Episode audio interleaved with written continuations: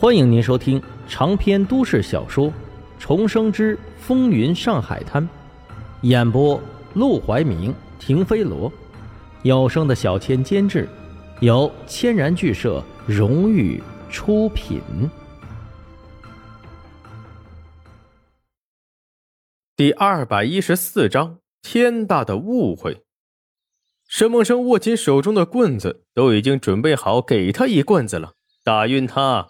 做好逃跑的准备，但是忽然听到“徐仁”这两个字，不禁浑身一震。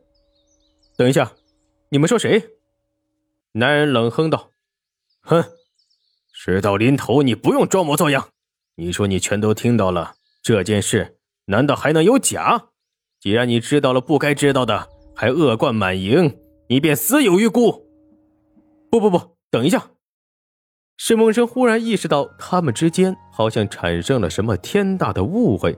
这男人和苏小曼口口声声的都在说什么机密内情，现在还扯上了徐仁，分明和偷情没什么关系。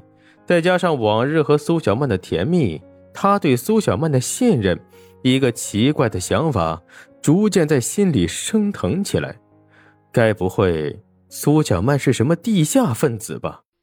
他仔细回忆了一番，今年是一九三二年，而自从三一年九一八事变以来，姓蒋的就开始搞什么攘外必先安内的政策，不但不去对付小日本，反而到处搞内部分裂，明着围剿，暗着刺杀。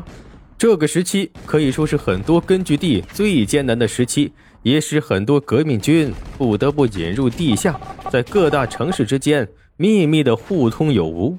从他们两人的话语间，沈梦生能够感到明显的凛然正气。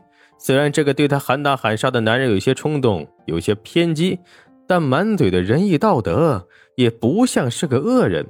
至少比黄金荣那家伙可正气多了。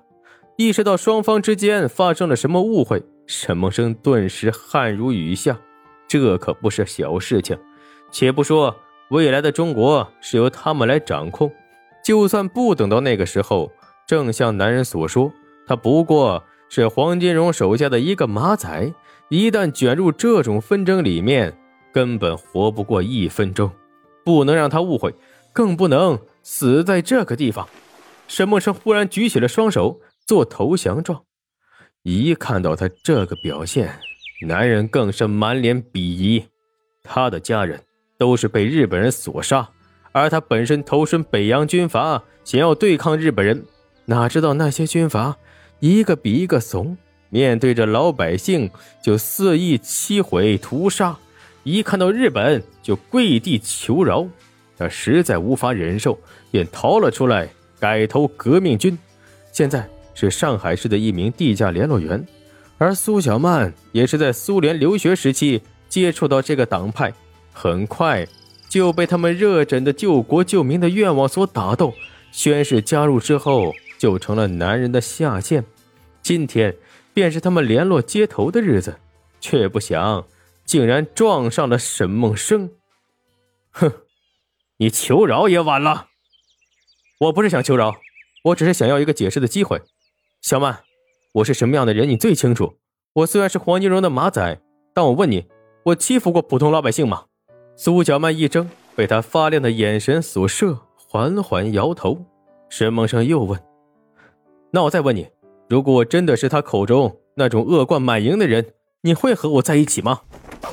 男人眼见苏小曼心软了，顿时咬牙，挥舞着手中的刀，指向了沈梦生：“你不要蛊惑他，就算你没有亲手做过毒害百姓的事，但你助纣为虐、贩卖烟土，就等于间接害了无数人。”哦，沈梦生冷笑一声。那如果这样说，我要问你：你如此正义，你明知道大毒枭黄金荣、陆良奎、张啸林就在上海市，就在你面前，你为什么不杀了他们？杀了他们有什么用？这个世道又不是他们三个人造成的。杀了黄金荣，还有王金荣、李金荣，除非彻底的革命。好，沈梦生等的就是他这句话。既然你知道杀了他们没用，那你杀我又有什么用呢？男人一怔，竟然被沈梦生的话术给绕了进去。但他到底还算是有点脑子，很快就清醒过来。哼，你知道了我们的秘密，我不杀你，秘密岂不是要泄露了？哼，笑话！